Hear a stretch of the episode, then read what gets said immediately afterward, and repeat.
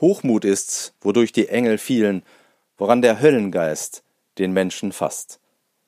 Friedrich Schiller ist ja nicht gerade für sprachliche Selbstbeschränkung bekannt, aber sein Prolog aus der heiligen Johanna von Orleans trifft doch ein wenig die aktuelle Lage.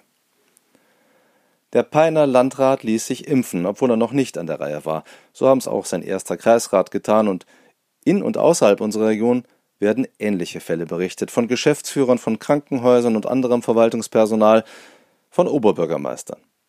Die Empörung ist groß. Es wird, wenn der Zorn noch halbwegs im Zaum bleibt, von Vordränglern gesprochen. Einer von ihnen, das Hallenser Stadtoberhaupt Bernd Wiegand, hat geschildert, wie er zur Impfung kam.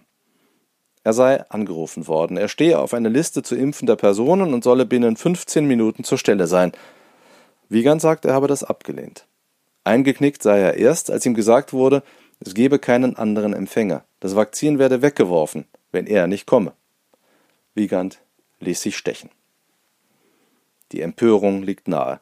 Schließlich warten alleine in Niedersachsen Zehntausender alter und schwerkranker Menschen auf die schützende Dosis. Jeder von ihnen hätte die Impfung dringender gebraucht. Mit Kenntnis der Details wird allerdings klarer, dass zumindest ein Teil der Geimpften nicht in böser, egoistischer Absicht gehandelt hat. Politiker und Verwaltungsleute, die jetzt als Raffzähne dastehen, spielen bei der Seuchenbekämpfung unter Umständen eine wichtige Rolle. Ihr Ausfall kann Folgen haben. Das scheint manchem das Augenmaß verweht zu haben. Rechtfertigt die Verantwortung eines Landrats die vorzeitige Impfung? Darf er den Arm hinhalten, solange gesundheitlich schwer angeschlagene Mitmenschen diesseits der 80 noch auf Monate hinaus keine Chance auf Impfschutz haben, obwohl ihr Gesundheitszustand eine Corona-Infektion lebensgefährlich macht? Die Antwort verträgt Nachdenken, aber sie kann nur auf ein klares Nein hinauslaufen.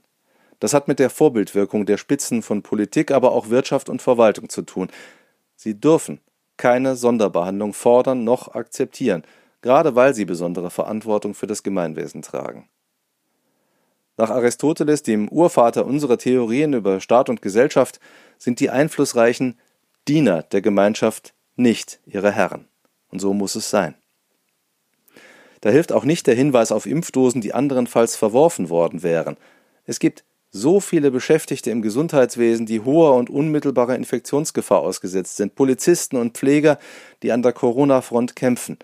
Es muss, verdammt nochmal, möglich sein, diese Menschen zur Spritze zu rufen, wenn Dosen übrig sind. Landräte, erste Kreisräte und Oberbürgermeister können dazu beitragen, dass das klappt. Verantwortung kann man nicht an und ausziehen wie jene Schneehosen, die wir diese Woche endlich mal wieder gebraucht haben.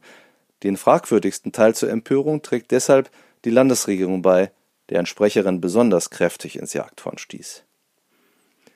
Diese Landesregierung hat vieles richtig gemacht, aber sie trägt Mitschuld an den massiven Spannungen, die sich an den Vordränglern entladen. Das niedersächsische Impfmanagement ist ein Trauerspiel. Die Impfquote ist in unserem Bundesland noch niedriger als im Rest der Republik, der Abstand zu Mecklenburg-Vorpommern, dem Land mit der höchsten Quote, besorgniserregend. Und das liegt ausschließlich an der Unfähigkeit Niedersachsens zu pragmatischen und schnell wirkenden Lösungen. Man sollte nicht mit Schneebällen auf andere werfen, wenn alle zusammen gerade von einer Lawine überrollt werden.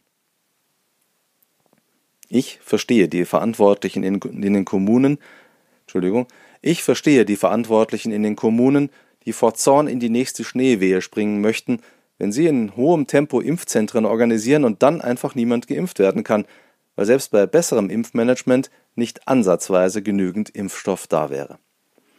Darin liegt der eigentliche Skandal der vergangenen Wochen. Sagen wir es so hart wie es ist. Die EU spielt mit dem Leben ihrer Bürgerinnen und Bürger.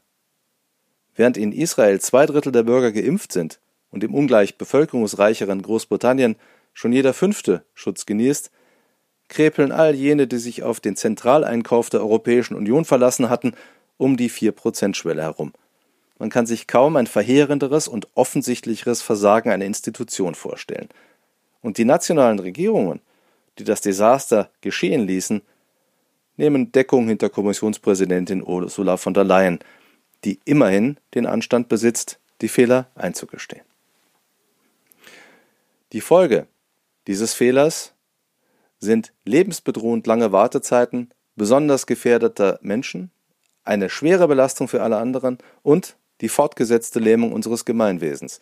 Wie bitte sollte es nach dem 7. März möglich sein, den Lockdown zu lockern, wenn von Herdenimmunität keine Rede sein kann und jeder Kontakt die Verbreitung des Virus erleichtert? Zumal es noch immer Unternehmen und Behörden gibt, die Homeoffice nicht systematisch möglich machen. Die bundesweit beachtete Virologin Melanie Brinkmann mit dem Braunschweiger Helmholtz-Zentrum für Infektionsforschung und der TU Braunschweig gleichermaßen verbunden, hält das Impfrennen gegen die Mutationen des Coronavirus schon für verloren. Diejenigen, die zur Resteimpfung die Ärmel hochkrempelten, kannten die Lage besser als Sie und ich. Dass Sie nicht klüger reagierten, macht ratlos. Bei Ihnen, wie bei den Verantwortlichen für das europäische Impfstoffdebakel, werden beeindruckende politische Lebensleistungen in Frage gestellt. Der Schaden, den Sie an der Glaubwürdigkeit unseres Systems angerichtet haben, ist ohne Rücktritt kaum zu heilen. Der Peiner Kreisausschuss vertritt einen anderen Standpunkt. Es spricht nicht für seine Weitsicht.